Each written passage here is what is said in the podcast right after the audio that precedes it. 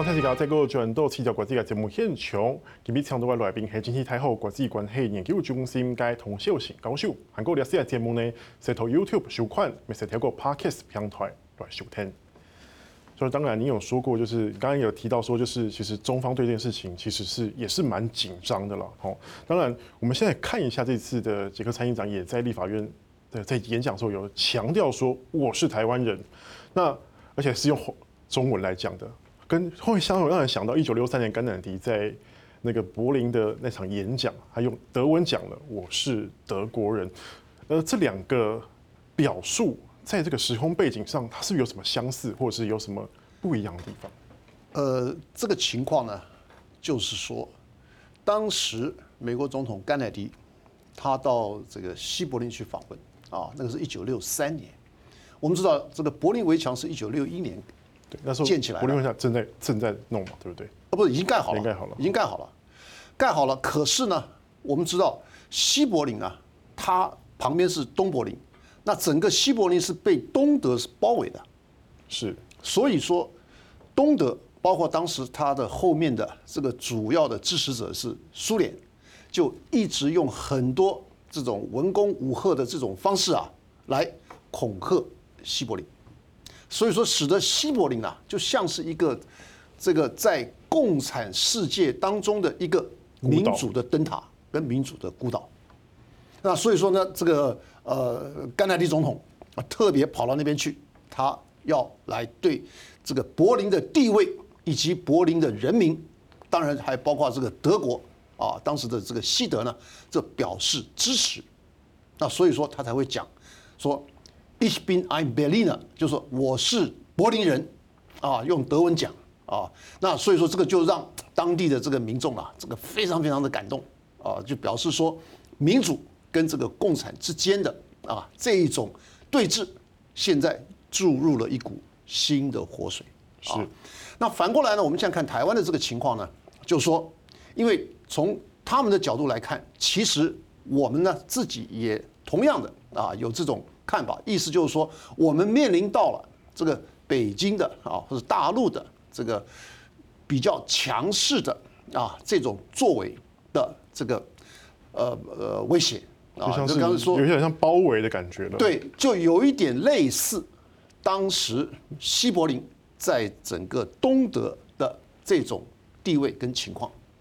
那他们呢，尤其是这个议长呢，他就特别讲了，说他是。借鉴当时甘乃迪总统在西柏林的演讲的这种模式，他讲出了“我是台湾人”，是哦。那这个当然对于台湾来讲呢，是相当相当的这个有鼓舞的作用。意思就是说，这个我们运用一个成语叫做“德不孤，必有邻”，意思就是说，我们的这个地位，包括我们的价值啦，什么等等。都跟其他的一些国家呢，包括这个捷克在内呢，都是可以说是站在同一个阵线的。那所以这样子的话呢，我们本身的这种立场跟这个这个这个地位呢，就受到了相当大的支持以及鼓舞啊。我觉得这个是相对是比较重要。而他这样一讲，那当然不但是对台湾会有一些这种相当正面的啊这种影响的这个作用，同时对于他。回国以后，在国内的这个地位，同样的也会有加分作用。不过，对于中国大陆而言，其实对他这样来讲，其实我们刚才上半场有讲到，它就像是一个踩红线的行为。当然，看到刚好这个时候，呃，中国的外长王毅也正好在欧洲访问的时候，当然他在呃面对呃德国的时候，其实他有说，就是呃可能这次。韦德奇要为自己的这样的行为付出代价，甚至可能捷克都要付出代价。那当然，德国的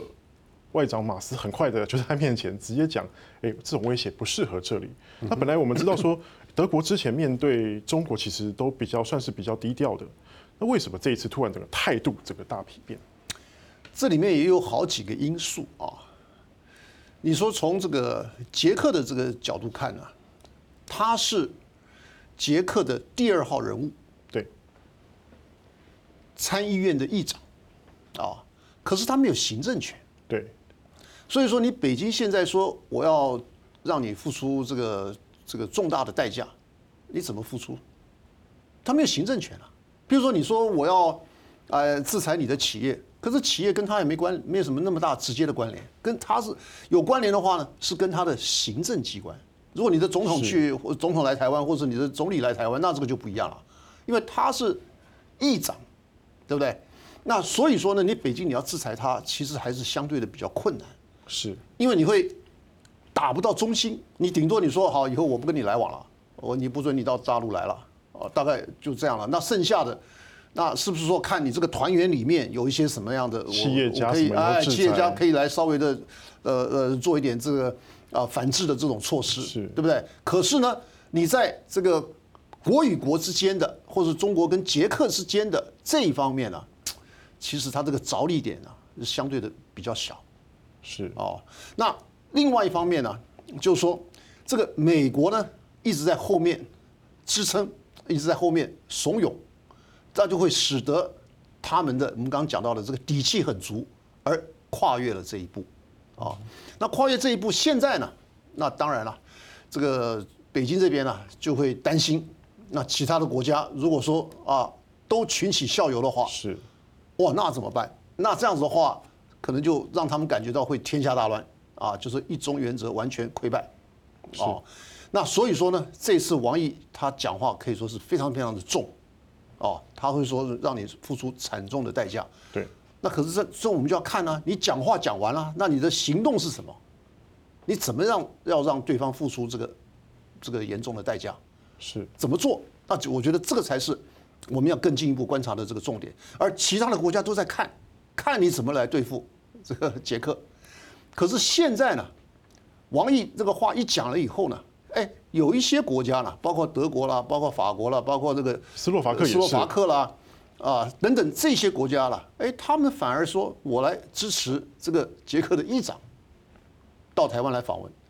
哎，我觉得这个东西跟以往不一样了。是，以往的话呢，这种反应啊，好像看不到，意思就是说你都是这个各顾各的啊，单打独斗，你自己搞你自己的，那跟我无关啊。比如说我这我德国了，我法国了，我什么的，其他国家都跟我跟我没有什么关联，就是你自己的这是一个人的事情。一个国家的事情，可是现在的这个情况，就是因为这个中国大陆在欧洲的这种印象，给人家的印象，以及你的这个声势声望，好像都的都是负面超过正面。所以说，某程度来讲，还有就是中国的威胁论在欧洲有在发酵。对，这个威胁论呢，是从经贸开始的，第一个。中方的这个各种产品，包括华为在内，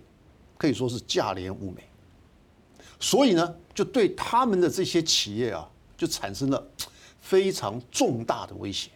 就逼得他们一定要转型，有时候这个转不过来，一下子转不过来，那所以说他们会等于说陷入困境，啊，这是一个非常重要的一个因素，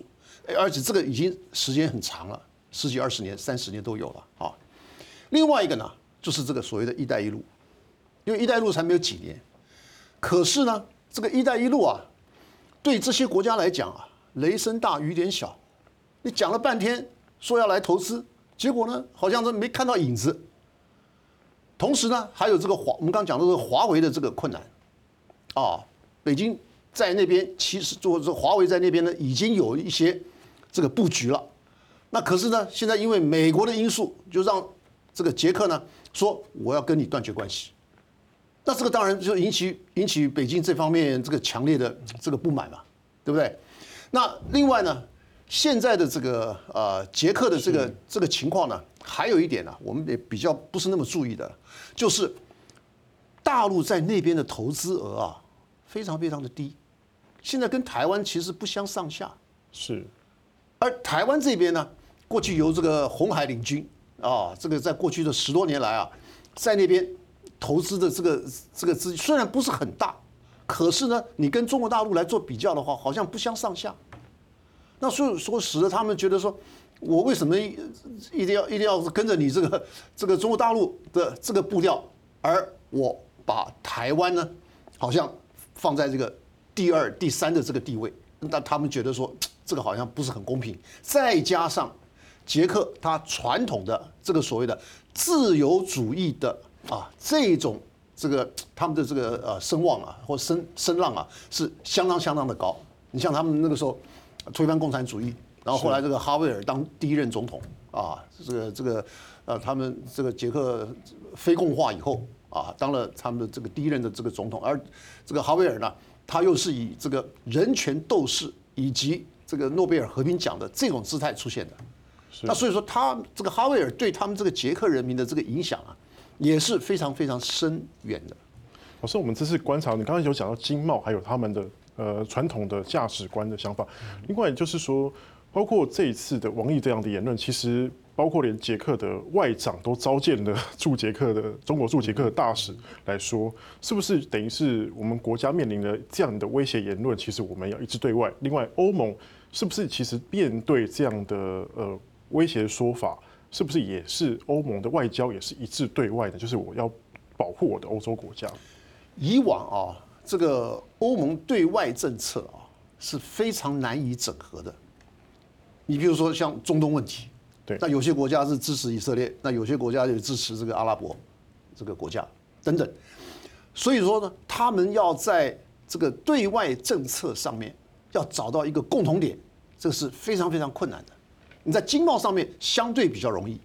因为大家都是两利嘛，就是我们跟你做贸易啊，这个你获利我也获利。可是政治问题就是所谓我们现在讲的这个外交问题，这个相对是比较困难的。那在一中原则这个问题上面呢，其实。他们已经是积累了很长很长的时间了，啊，东欧这些国家就差不多四九年就跟中华人民共和国就已经建立了外交关系了。那后来这些国家，就是西欧的这些国家呢，就是他们有法国第一个六四年了，然后德国了七三七三年了，七二年了，怎么等等，都已经也是这个关系已经非常非常长久了啊。而这个所谓的一中政策呢，其实呢，这些国家到目前为止啊，都是。非常非常尊重的意思，就是说我们这个都非常自治，意思说很多他们自认为跨越红线的这些事儿啊，他们都尽量的避免啊。所以说这个东西我们是非常非常清楚的，因为我们经常跟欧洲人来往嘛啊，那他们就尽量的避免跨越红线，或者说是接近红线啊。可是这一次呢，那就完全不一样了啊，这个等于说就是。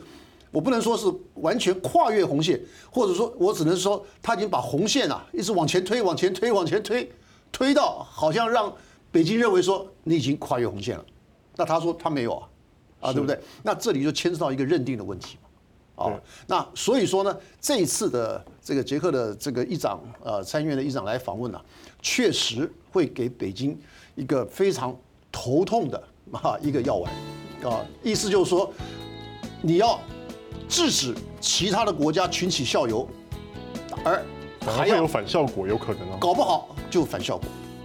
搞不好你还促成了这些欧洲国家或者欧盟国家的一个大团结。那这个一大团结一起来，那如果说他们建立了一个统一战线，